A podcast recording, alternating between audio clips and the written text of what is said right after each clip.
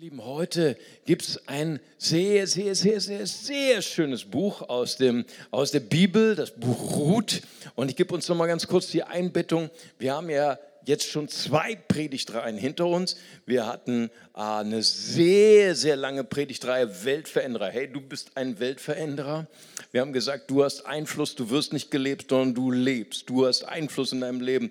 Jesus, der perfekte Leiter, lebt in dir und du hast Vollmacht, dein Leben zu gestalten.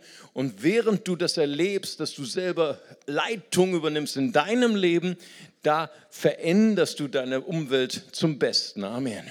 Und jetzt kommen wir von der zweiten Predigtreihe, die wir gehabt haben, Jakobus. Und da haben mir manche Leute gesagt, boah, Mario, Jakobus, boah, das war so ein hartes äh, Buch. Das war nicht Schwarzbrot, das war getrocknetes Schwarzbrot. Ja, das war so richtig hart, das war unangenehm, das war sperrig, ja, das war herausfordernd, das hat mich zum Teil geärgert, so wie Luther, der hat sich auch geärgert über Jakobus.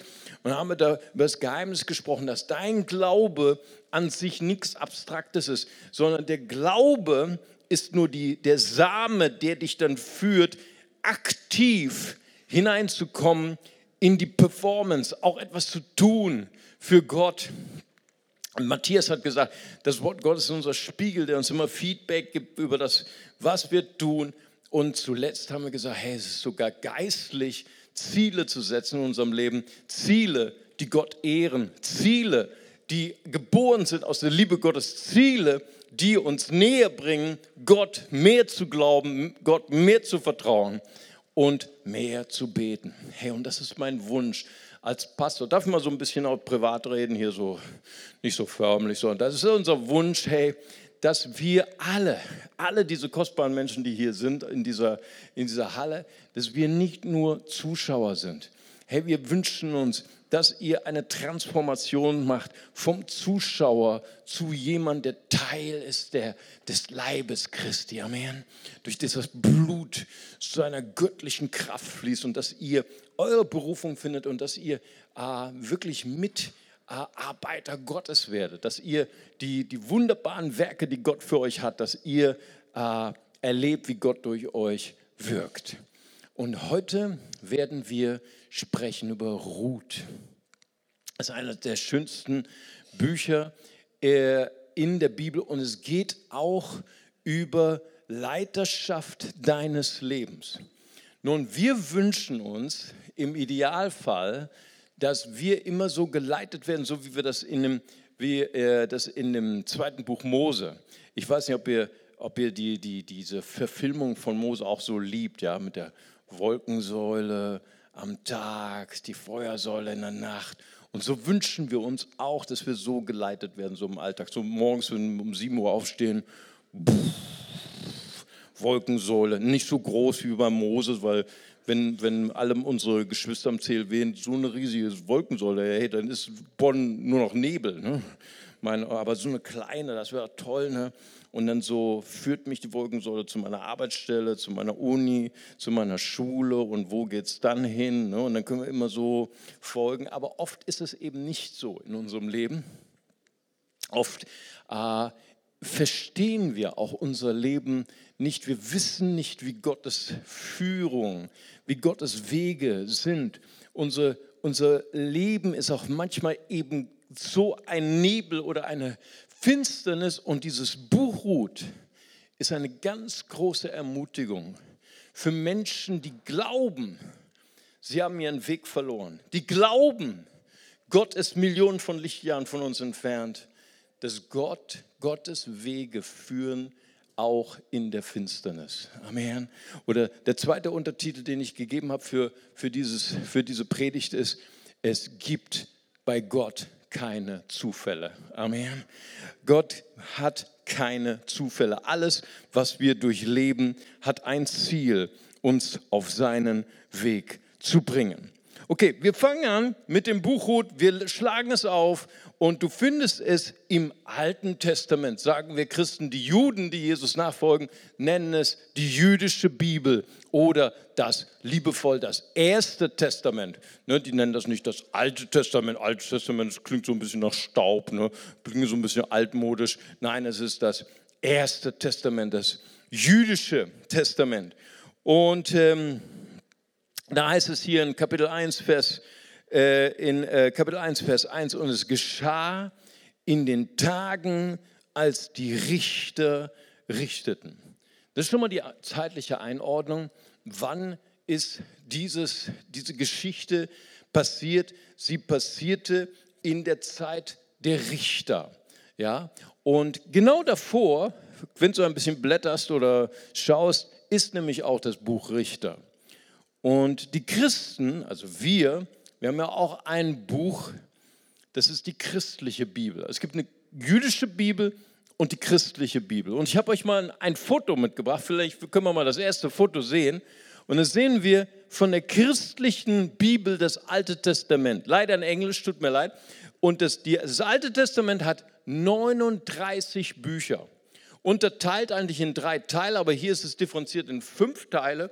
Das sind erstmal die Geschichtsbücher, da haben wir die Torah mit fünf Büchern, erste bis fünfte Buch Mose, dann die historischen Bücher. Und da seht ihr schon, Josua, Richter, Judges und danach kommt direkt Ruth.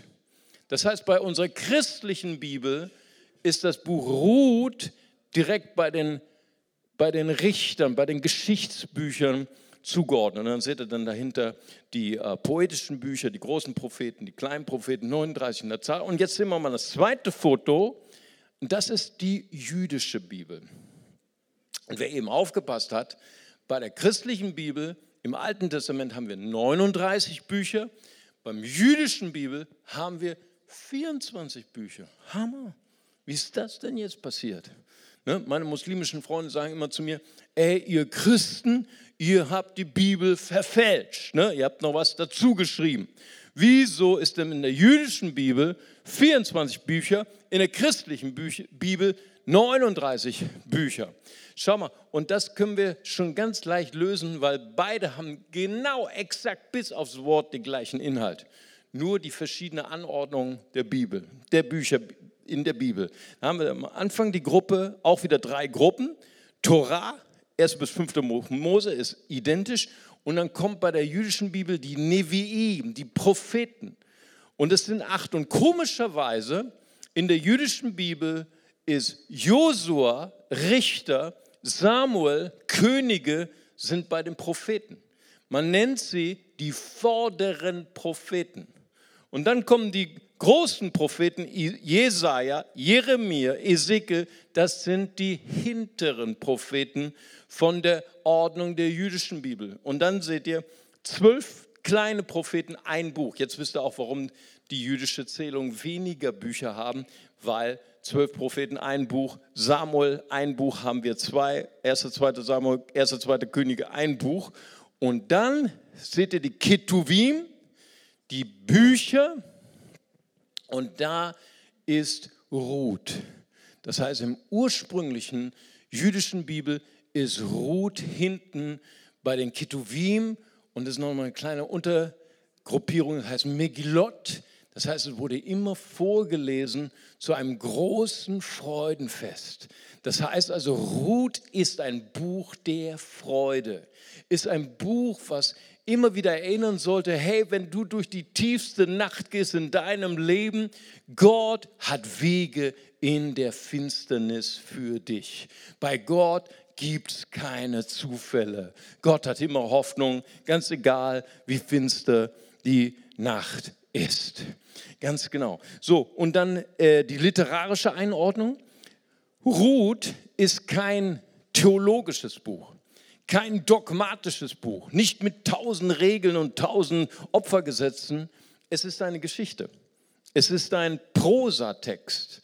Johann Wolfgang von Goethe sagt, es ist das lieblichste kleine Ganze, was uns idyllisch und episch überliefert ist. Eine Idylle ist ein kleines Gedicht, ein abgeschlossenes Gedicht. Dann einer der größten deutschen Schriftsteller, sein Name ist Rudolf Alexander Schröder. Er sagt, es gab keinen Dichter auf der ganzen Welt, der eine schönere Novelle geschrieben hat als das Buch Ruth. Novelle ist eine kleine Geschichte. Und darum geht es. Es geht um Geschichte. Eine Geschichte einer ganz normalen Familie, so wie du und ich. mit einem Vater, mit einer Mutter, mit zwei Söhnen. Eine ganz normale Familie wie du und ich, die durch die Krisen des Lebens gehen, die falsche Entscheidungen treffen, die in ein Land gehen, was eigentlich nicht für sie bestimmt war, wo sie die Katastrophe des Lebens erleben. Der Ehemann stirbt, die Söhne sterben, Ruth bleibt zurück als Witwe, ohne Kinder, mit ihren beiden Schwiegertöchtern, auch Witwen. Das heißt eine Trinität des Leides, die absolute Katastrophe, die man sich als Jüdin vorstellen konnte. Und geht zurück in ihr Land, erlebt, wie Gott ihre Wege führt, indem sie die richtigen Entscheidungen trifft in ihrem Leben. Und auf einmal kommt das große Happy End. Und aus diesem Happy End wird der Großvater von König David geboren. Obed, das ist der Sohn von Ruth, ist der Ur, Ur, Ur, Ur, Urgroßvater von Jesus. Hammer. Es ist ein Buch der Hoffnung. Es ist ein Buch auch der Genealogie. Ja, der, der Familiengeschichte. Ja, deswegen nehmen auch viele Wissenschaftler an, dass das Buch Ruth viel, viel älter ist als heute in der modernen Wissenschaft. Angenommen, weil sie sagen, es ist noch aus der Zeit vor dem Königtum Davids. Weil David hatte eine ausländische Großmutter. Hammer. Das war damals eine leicht pikante Sache. Du, wenn ich mich irgendwo vorstelle, das ist kein Problem. Ich sage immer, mein Vater Brasilianer, meine Urgroßmutter war Italienerin, brasilianischerseits, mein anderer Groß-Urgroßvater auf der anderen Seite war Portugiese. Ey, bei jeder WM sind wir Weltmeister. Hammer. Ja, äh, ich protz damit rum. Damals bei den Juden war das so eine pikante Sache. Ey, deine, deine Großmutter war Ausländerin. Ey, was ist mit dir los? Was ist dein Problem? Verstehst du, es war eine pikante Sache, deswegen sagen viele, es wurde nicht geschrieben, als David schon der große King war. Verstehst du, was ich meine? Es ist eine Geschichte über Familiengeschichte. Ne? Ich sage immer zu Leuten, die neu sind in der Gemeinde, neu im Glauben, sagen, hey, fang nicht mit der Bibel an wie ein normales Buch. Fang nicht mit dem Alten Testament an, das ne? ist zu blutig. Fang an mit dem Neuen Testament, fang an mit Matthäus. Und dann rufen sie mich immer an und sagen, ey Mario, das war der schlechteste Rat, den du mir jemals gegeben hast. Ich habe angefangen mit dem Neuen Testament, Matthäus 1, und da kommt erstmal nur, der zeugte den, der zeugte den, der zeugte, 34 Namen, oder wie viel sind da? Das ist so ein Tele Telefonbuch Gottes. Ne? Hey, was interessieren mich diese ganzen alten Knacker? Ich bin mittendrin eingeschlafen, Mario. Und ich sage immer, hey, weißt du, warum diese ganzen Namen dort drin sind? Weil Gott interessiert sich für jedes Detail deines Lebens. Gott interessiert sich für deine Geschichte. Gott interessiert sich für deine Herkunft. Und in diesem Stammbaum bei Matthäus, da sind drei, das sind ein paar alte Knacker, das stimmt, die sind schon lange tot, aber es sind auch ein paar schillernde Ladies dabei. Ne, da ist nämlich einmal Ruth, die Ausländerin aus Jordanien. Und da gibt es auch eine Rahab, ehemalige Prostituierte, eine Ur-Ur-Urgroßmutter von Jesus. Und dann gibt es dort auch eine Tamar, die Schwiegertochter von Judah das riecht ein bisschen nach Inzest. Es ist der Abgrund so dieser Familien, der schwarzen Geheimnisse. Wenn du willst mir sagen, das waren die Ur-Ur-Urgroßmütter von Jesus? Ja, steht in der Bibel. Das ist übrigens ein Grund, warum ich glaube, dass die Bibel nicht gefälscht ist, weil die Bibel ist die blanke Realität. Und es zeigt uns, Ganz egal, wie sehr du deine Familienhintergründe verschweigst oder lieber vergessen möchtest. Gott ist interessiert an deiner Geschichte. Gott ist interessiert an deiner Familie. Und ja, auch wenn deine Familienverhältnisse negativ waren, Gott kann aus jedem Negativen etwas Wunderbares machen, was ein Grund zur Hoffnung und zum Heil ist. Amen. Das ist unser Gott. Amen. Er ist interessiert an dir. Kommen wir zurück zu Ruth. Kapitel 1, Vers 1 geschah in den Tagen, als die Richter richteten. Nun, das Buch Richter ist direkt das Buch davor in der christlichen Bibel. Nun, Ruth kannst du immer lesen. Auch wenn du mal so ein bisschen depressiv bist, dann bist du nachher wieder aufgehellt. Richter solltest du nicht lesen, wenn du gerade eine depressive Phase durchmachst. Oder wenn es gerade Winter ist. Ne? Jetzt haben wir ja Frühling, es scheint die Sonne, du gehst in deinen schönen Garten, du bist gut drauf, dann kannst du auch mal Richter lesen, aber nicht sonst. Weil Richter ist ein schwieriges Buch. Richter ist ein Buch, wenn wir das lesen, dann verstehen wir manchmal die Welt nicht mehr. Das sind böse Dinge, die Gottes Volk tut in ihrer Getrenntheit von Gott. Es ist ein Buch, in dem wir Israel erleben in einem, einem Eiertanz, einmal mit Gott, einmal ohne Gott, gerichtet ohne Gott, dann wieder zurück und Gott kehrt sich wieder zu ihnen. Es ist ein Buch, das geht um das Geheimnis des Lebens, um den Ort, deiner Berufung. Und Israel, seit sie Josua hatten, sie waren im Zentrum ihrer Berufung. Sie waren dort im Land Israel. Sie waren genau da, wo sie Frucht bringen konnten. Sie waren genau da, wo sie Gott segnen konnte. Sie waren genau da, wo Gott sie beschützt hat. Und ich sage dir, jeder von uns, der hier in diesem Saal sitzt, Du hast einen Ort, eine Bestimmung in deinem Leben, die 100% Gottes Wille für dich ist. Sag einmal Amen, preis dem Herrn. Das, das ist unser Ziel. Das ist unsere Berufung. Wenn du im Zentrum deiner Berufung bist, dann bist du das beste Du. Amen. Dann kannst du wirklich deine Frucht bringen, dann kannst du wirklich effektiv sein, dann erlebst du den Segen Gottes. Aber das Problem mit Israel war, sie hatten keinen Bock im Zentrum des Willens Gottes zu sein. Immer wieder haben sie ihre Ausflüge gemacht. Immer wieder sind sie ihre eigenen Wege gegangen und sie waren an einem Ort fern von Gott. Fern von Gottes Willen. Fern von Gottes Protection, von Gottes Sicherheit und Schutz. Und dann wurden sie gequält von den Amalekitern und von den Philistern und wie sie alle hießen, von den Moabitern auch.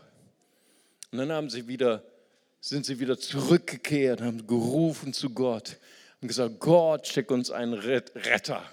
Und Gott schickt ihnen einen Retter. Schickt ihn Gideon, schickt ihn Barak, schickt ihn Deborah und Simson, wie sie alle hießen.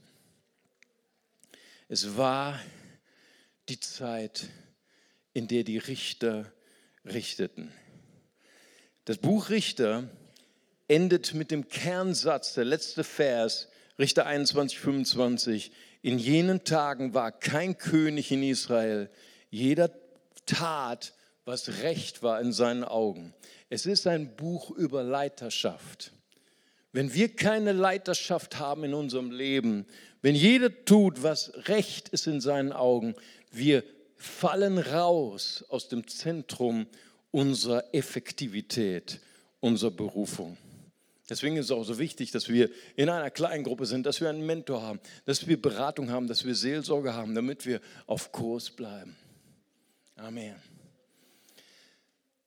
Und Richter ist das Buch, wenn da keine Leiterschaft ist, dann ist da Zerstörung. Sprüche 29, 18 sagt, wenn da keine Vision da ist, verwildert ein Volk, aber wohl ihm, wenn es das Gesetz beachtet. Und so wie im Großen, so auch im Kleinen. Ich lese weiter. Ruth Kapitel 1, Vers 1. In den Tagen, als die Richter richteten, da entstand eine Hungersnot im Land und ein Mann von Bethlehem, Juda, ging hin, um sich im Gebiet von Moab als Fremder aufzuhalten. Er und seine Frau und seine beiden Söhne. Und der Name des Mannes war Elimelech und der Name seiner Frau Noomi.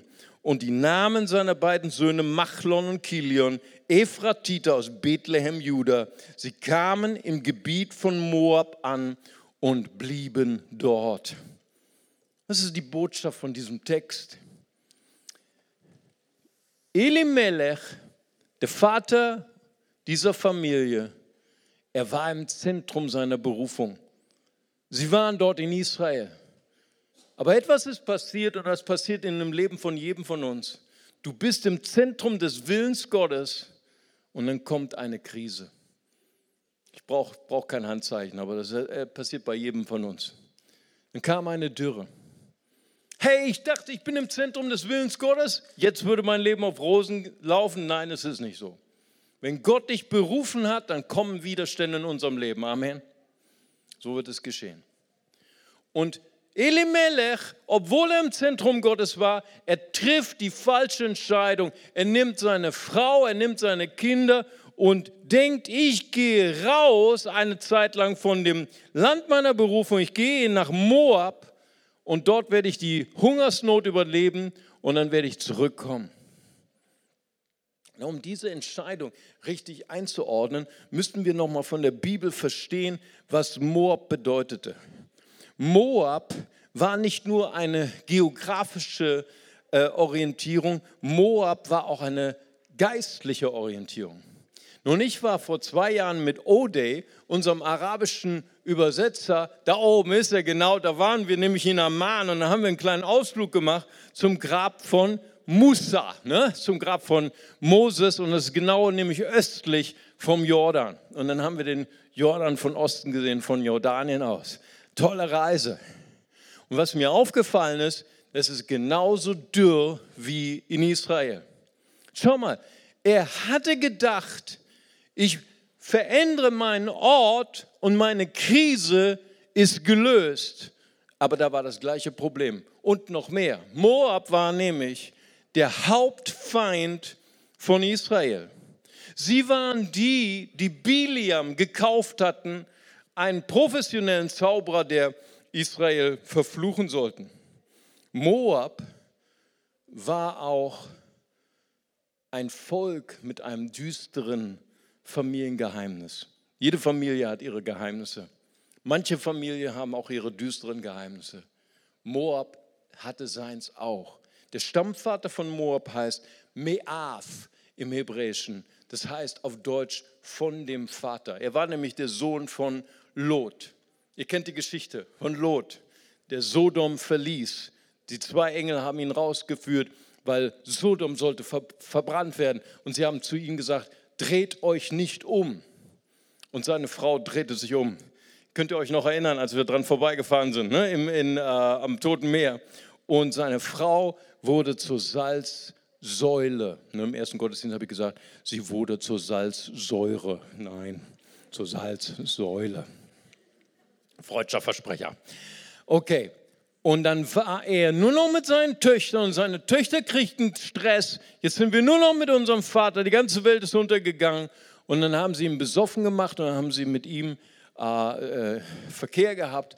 Und dann war das das Familiengeheimnis Inzest. Und aus diesem Grund hat Gott dieses Volk verworfen. 5. Mose 23 tut ihnen weder Gutes noch erweist ihm Liebe. Das ist die Härte des Alten Testaments, nicht wahr? Und in dieses Land geht Elimelech. Und dort passiert die absolute Katastrophe. Vers 3. Da starb Elimelech, der Mann Noomis, und sie blieb zurück mit ihren beiden Söhnen. Vers 4. Die nahmen sich moabitische Frauen. Der Name der einen war Orpa und der Name der anderen Ruth. Und sie wohnten dort etwa zehn Jahre. Schau mal, was können wir aus diesen zwei Versen nehmen? Elimelech, er wollte seine Krise in seiner Berufung abkürzen. Aber immer wenn du einer Krise aus dem Weg gehst, dann kommst du in eine größere Katastrophe, oder?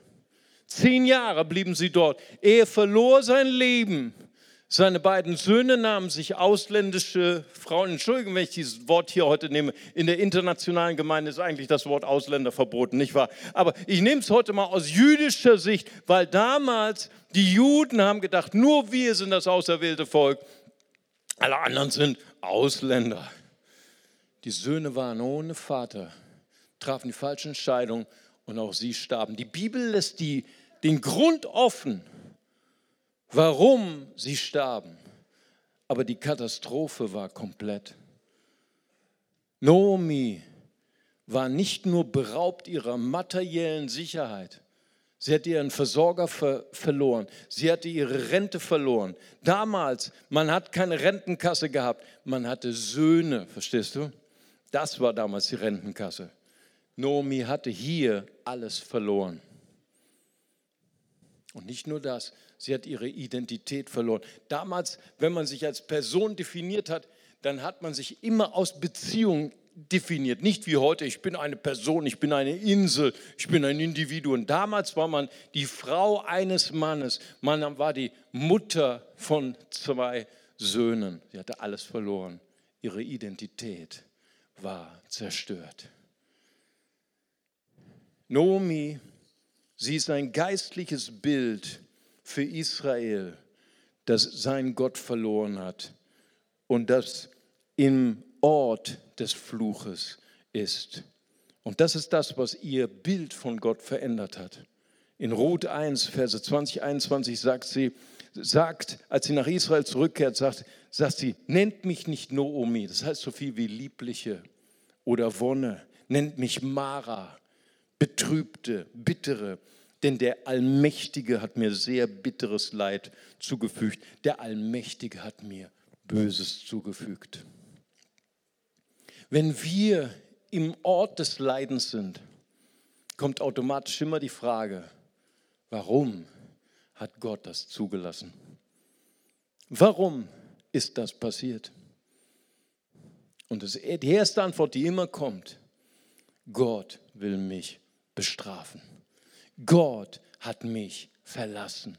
Gott hat mir Böses zugefügt. Verstehst du, an diesem Ort wo du verlassen bist oder verlassen scheinst von Gott, ändert sich auch nicht nur deine Identität, sondern es ändert sich auch dein Bild von Gott. Und dann ist das der absolute Höhepunkt der Krise. Und was ich lerne aus dieser Geschichte, schau mal, sie sagte auch hier in diesem Vers, voll bin ich weggegangen von Israel, leer komme ich zurück. Schau mal, sie wollten die Krise lösen durch einen Ausweg, aber der Ausweg kostete sie alles. Ich möchte dich heute ermutigen, vielleicht bist du im Zentrum deiner Berufung, vielleicht bist du im Zentrum des Willens Gottes und du bist gerade mitten in einer Krise. Ich möchte dich ermutigen, bleib da, wo Gott dich hingestellt hat. Ja, es kommen Krisen, aber durch Gott vermag ich alles, durch Christus Jesus. Amen. Preis dem Herrn. Lauf nicht weg von deiner Berufung in Jesu Namen. Amen. Das sind die Wege in die Finsternis. Das sind die Wege in die Finsternis und jetzt kommen die Wege aus der Finsternis. Sie kehrt um. In Vers 6 heißt es, da sagte, sagt sie, und sie machte sich auf, sie und ihre Schwiegermutter und sie und ihre Schwiegertöchter und kehrte aus dem Gebiet von Moab zurück, denn sie hatte im Gebiet von Moab gehört, dass der Herr sein Volk heimgesucht habe und ihnen Brot zu geben. Hammer. Sie tut eins. Sie hört hier im Land des Fluches, im Land, wo ihre Identität zerstört war, im Land, wo sie bitter geworden ist über Gott, hat sie gehört, Gott hat das Land Israel heimgesucht und sie kehrt um. Es ist das Buch der Umkehr. Weißt du, warum sie umkehrte? Weißt du, warum sie ihr Herz nicht hart blieb? Weißt du, warum sie nicht dort blieb in Moab und dort starb, im Land ihrer ihrer Niederlage, sie hörte, Gott hat Israel heimgesucht. Heimgesucht ist so ein altmodisches Wort. Ne? Wir, sagen nicht mehr, der Herr hat mich heimgesucht. Was hast du, was hast du erlebt? Heimgesucht? Hast du, hast du ein Altenheim besucht oder was? hat nichts damit zu tun. Heimgesucht heißt auf Deutsch, Gott hat sich zugewendet. Gott interessiert sich wieder für dein Leben. Gott zeigt Interesse an deinem Leben. Gott wendet sich jemand zu mit Güte. Was jemand von der Lebensmittelausgabe hatte mir letztens erzählt, hat gesagt, Mara, ich war bei der Lebensmittelausgabe am Busbahnhof und die haben zu uns gesagt, hey, schön, dass ihr nicht nur Heiligabend kommt, schön, dass ihr jede Woche kommt. Jedes Mal, wenn ihr kommt, wenn ihr nicht nur euer Brot teilt, nicht nur eure Suppe teilt, eure Kleider teilt, jedes Mal, wenn ihr eure, eure Zeit, euer Herz teilt, dann zeigt ihr uns, dass wir wirkliche Menschen sind. Dann gebt ihr ihr uns unsere Würde wieder. Ist das nicht fantastisch, unser Team von der Lebensmittelausgabe? Bitte betet mit ihnen für diesen Donnerstag. Diesen Donnerstag beten Sie um 13 Uhr hier unten im Café und Sie beten für den Fahrer. Sie brauchen so dringend einen Fahrer für Micha. Da ist er schon, Micha, schon wieder im zwei Gottesdiensten. Hammer. Micha, steh mal auf, das ist unser treuer Fahrer von der Lebensmittelausgabe. Amen. Er wird bald Pastor sein in Süddeutschland. Bei ihm läuft. Amen. Preis dem Herrn. Aber wir, Micha, wir, wir vermissen dich. Also, brauchte viel Kraft, um dir zu vergeben, dass du uns allein gelassen hast hier in Bonn, ganz allein, ohne dich, ohne Micha. Wie soll das weitergehen? Wir brauchen unbedingt einen, einen Nachfolger für ihn. Hey, ist das nicht toll, dieser Traum?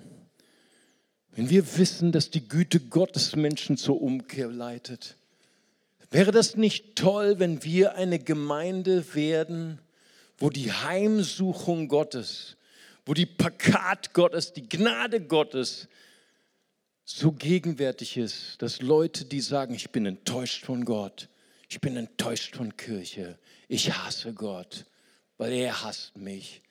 Wenn diese Güte in dieser Gemeinde so sichtbar wäre, dass Menschen umkehren können. Wäre das nicht fantastisch? Ich träume von solch einer Kirche. Amen. Und weißt du, ihre Umkehr ist wie eine Kettenreaktion. Als sie umkehrt, kehrt sich ihre Schwiegertochter zu ihr. Wir lesen das im Kapitel 1, Vers 16. Ruth, ihre Schwiegertochter, sagte, dringe nicht in mich, dich zu verlassen. Warum hat sie das gesagt? Sie hat nämlich zu beiden Schwiegertöchtern gesagt, verlasst mich, geht weg von mir. Das ist hebräisches Denken. Sie dachte, sie wäre von Gott verflucht und damit dachte sie, jeder, der in meiner Nähe ist, geh weg von mir, denn wenn du mir nahe bist, bist du auch unter dem Fluch Gottes. So sagte, geht zurück in eure Heimat, geht zurück zu euren Göttern. Aber Ruth sagt, Ruth 1, 16, Dringe nicht in mich, dich zu verlassen, von dir um, weg umzukehren. Denn wohin du gehst, da will ich auch gehen. Und wo du bleibst, da bleibe auch ich. Dein Volk ist mein Volk und dein Gott ist mein Gott. Hammer. Pastor Ruth 1,17, nächster Vers. Wo, boah, das ist so radikal. Ich lese es trotzdem, es ist total radikal. Wo du stirbst, da will ich auch sterben. Dort will ich begraben werden. So soll mir der Herr tun. Nur der Tod soll dich und mich scheiden. Was ist das für eine Hammerliebe? Liebe, die bis in den Tod geht. Amen. Ich hab, war mit meinem Sohn war ich in, in Verona, da haben wir dort eine Open Air, haben wir Aida geguckt. Aida, da singen sie im Grab zusammen von der Liebe, bis sie sterben. Das ist italienische Liebe. Amen. Preis dem Herrn. Das ist wirkliche Liebe. Nicht italienische Liebe, göttliche Liebe. Amen göttliche Liebe geht bis in den Tod. Amen. Ruth, sie ist fasziniert von ihrer Schwiegertochter. Du sagst, warum? Diese Schwiegermutter hatte nichts zu bieten. Sie hat ihren Mann verloren. Sie hat ihre Söhne verloren. Sie waren vom Pech verfolgt. Sie hatte alles verloren, ihren Hab und Gut. Sie, sie war bitte über Gott. Was ist bitte das Attraktive an Naomi? Sag mir das. Und ich möchte dich gerne ermutigen du vielleicht schon länger mit Gott unterwegs bist. Und wenn du sagst, was ist schon attraktiv an mir, ich habe so viele Krisen durchlebt, ich bin enttäuscht von Gott, ich bin enttäuscht vom Leben. Aber wenn du den gleichen Weg gehst wie Naomi, wenn du wieder auf der Reise bist zu dem Zentrum deiner Berufung, zu dem Zentrum deiner Bestimmung, dann wirst du attraktiv für Menschen. Amen. Ruth, sie folgt wo ist mein roter Stift? Da ist er schon. Ruth, sie folgt ihr nach. Verstehst du? Eine Buße, eine Umkehr triggert eine nächste. Wenn wir umkehren zum Zentrum unserer Berufung, dann ist das attraktiv für andere Menschen und du bahnst einen Weg. Naomi, siehst das Bild der Heidenchristen. Wir sind die Heidenkirche. Nie von Gott gehört die Israeliten. Sie haben uns zu dem Erlöser gebracht. Naomi, sie ist die, die sich um ihre Schwiegermutter kümmert. Sie ist die, die die richtigen Entscheidungen trifft. Und indem sie sich für das Richtige entscheidet, kann Gott auf einmal ihr Leben lenken. Das ist das, die Führung Gottes im Verborgenen, liebe Freunde. Das ist die Führung Gottes ohne Wolkensäule, ohne Feuersäule. Es sind die Führung Gottes in unserem, in unserem Alltag, wenn wir sagen nach Jakobus, Gott schenk mir die richtige, mutige Entscheidung in meiner Krise, dann wird Gott dich führen. Amen. Und sie kommen nach Israel zurück und sie treffen Boas. Boas, ihr Löser. Ich habe nicht mehr viel Zeit, ich muss jetzt ganz schnell, Telegrafenstil. Boas ist das Bild auf Christus. Er löst sie. Was bedeutet es damals? Damals gab es keine Rentenversicherung, haben wir schon gesagt. Da gab es nur die Leviratsehe. Das heißt, wenn du ein, eine Witwe geworden bist, wenn du keinen Mann mehr hattest, der dich versorgen könnte, wenn du keine Söhne geboren hattest aus dieser Ehe, keine Rente mehr hattest, dann gab es die einzige Rentenversicherung, der nächste Verwandte aus dieser Familie deines verstorbenen Ehemannes, der musste dich heiraten. Mit dem Versprechen, die, e, die Kinder, die aus dieser Ehe hervorgingen, waren, trugen nicht seinen Namen, sondern den Namen des verstorbenen Ehemannes. Es ist ein bisschen fremd für unser westliches Denken, ein bisschen fremd für unser deutsches Denken. Aber ich übersetze es mal. Es war ein jüdisches Gesetz, nicht nur zur Sicherung der materiellen Versorgung, sondern auch zur Wiederherstellung der Identität einer Frau, einer jüdischen Frau. Naomi, Ruth hatten alle ihre Identität verloren, ihre Männer tot. Der Löser kam, Boas. Eben hat mir eine Jüdin erklärt, was der Name bedeutet. In ihm ist die Kraft. Er ist ein Bild auf Christus. Er ist der, der für uns sein Leben gegeben hat. Matthäus 20, 28 und sein Leben als Lösegeld gegeben hat. Epheser 2, 13. Durch ihn sind die Heiden, die einst fern waren, nahe geworden. Durch ihn ist Nomi nahe geworden zu dem Ort der Berufung. Alle diese Darsteller, diese Geschichte stellen einen Aspekt von Gottes Güte, von Gottes Gnade, von Gottes Erlösung dar. Aber noch viel mehr ist diese Geschichte eine Geschichte der Hoffnung. Die Geschichte ist, selbst wenn du glaubst, du hast die falschen Entscheidungen getroffen in deinem Leben, selbst wenn du glaubst, Gott ist fern von dir, in Moab, Gott wirkt selbst in der Finsternis unseres Lebens und zeigt uns den Weg zurück. Und die zweite Botschaft dieser Geschichte ist, bei Gott gibt es keine Zufälle. Schau mal, ich habe darüber nachgedacht, vielleicht ist das zu philosophisch für dich, vielleicht ist das zu hoch für dich. Aber ich habe gedacht, was wäre wohl gewesen, wenn Noomi nicht umgekehrt wäre? Wenn Naomi nicht diese Entscheidung getroffen hätte, Ruth wäre nicht ihr nachgefolgt. Sie hätte nicht äh, Boas getroffen. Sie hätte nicht Obed zur Geburt gebracht. Obed wäre nicht der Großvater von David gewesen und Obed wäre nicht der Ur-Ur-Urgroßvater von Jesus gewesen. Wenn Jesus nicht da gewesen wäre, würden wir alle nicht in diesem Saal sitzen. Versteht ihr, was ich meine? Es sind so viele, viele kleine Entscheidungen und sie wirken nach, nach Tausenden von Jahren, dass wir heute hier sitzen und Jesus preisen. Das war die Entscheidung von Nomi, weil sie sich für das Richtige entschieden hat. Ich habe darüber nachgedacht, weißt du, die richtigen Entscheidungen im Leben zu treffen, das kann einen Segen auswirken in der Gegenwart, aber es kann auch Entscheidungen und Segen auslösen Generation nach dir. Ich habe dir noch ein letztes Foto gemacht äh, und dann machen wir Schluss. Guck mal, ich habe dir Robert Blum mitgebracht. Wer ist Robert Blum? Das ist einer unserer ersten Demokraten in der Märzrevolution in Deutschland, 1848. Er war der stellvertretende äh, Präsident in der ersten Bundesratsversammlung in der Paulskirche in Frankfurt. Es war das, der erste Frühling der Demokratie in Deutschland. Der erste Traum von einem geeinten Deutschland unter Recht, Gerechtigkeit, Freiheit, Gleichberechtigung. All diese wunderschönen Werte, die wir heute als Deutsche und Internationale genießen dürfen. Genießt ihr es nicht auch in Deutschland zu leben? Amen. Und all das, diese Freiheit, diese, diese äh, ähm, gerechte Demokratie, in der wir leben. Und klar, wir haben immer was zu kritisieren. Das haben wir diesem Mann zu verdanken. Und hier sehen wir ihn bei seiner Hinrichtung.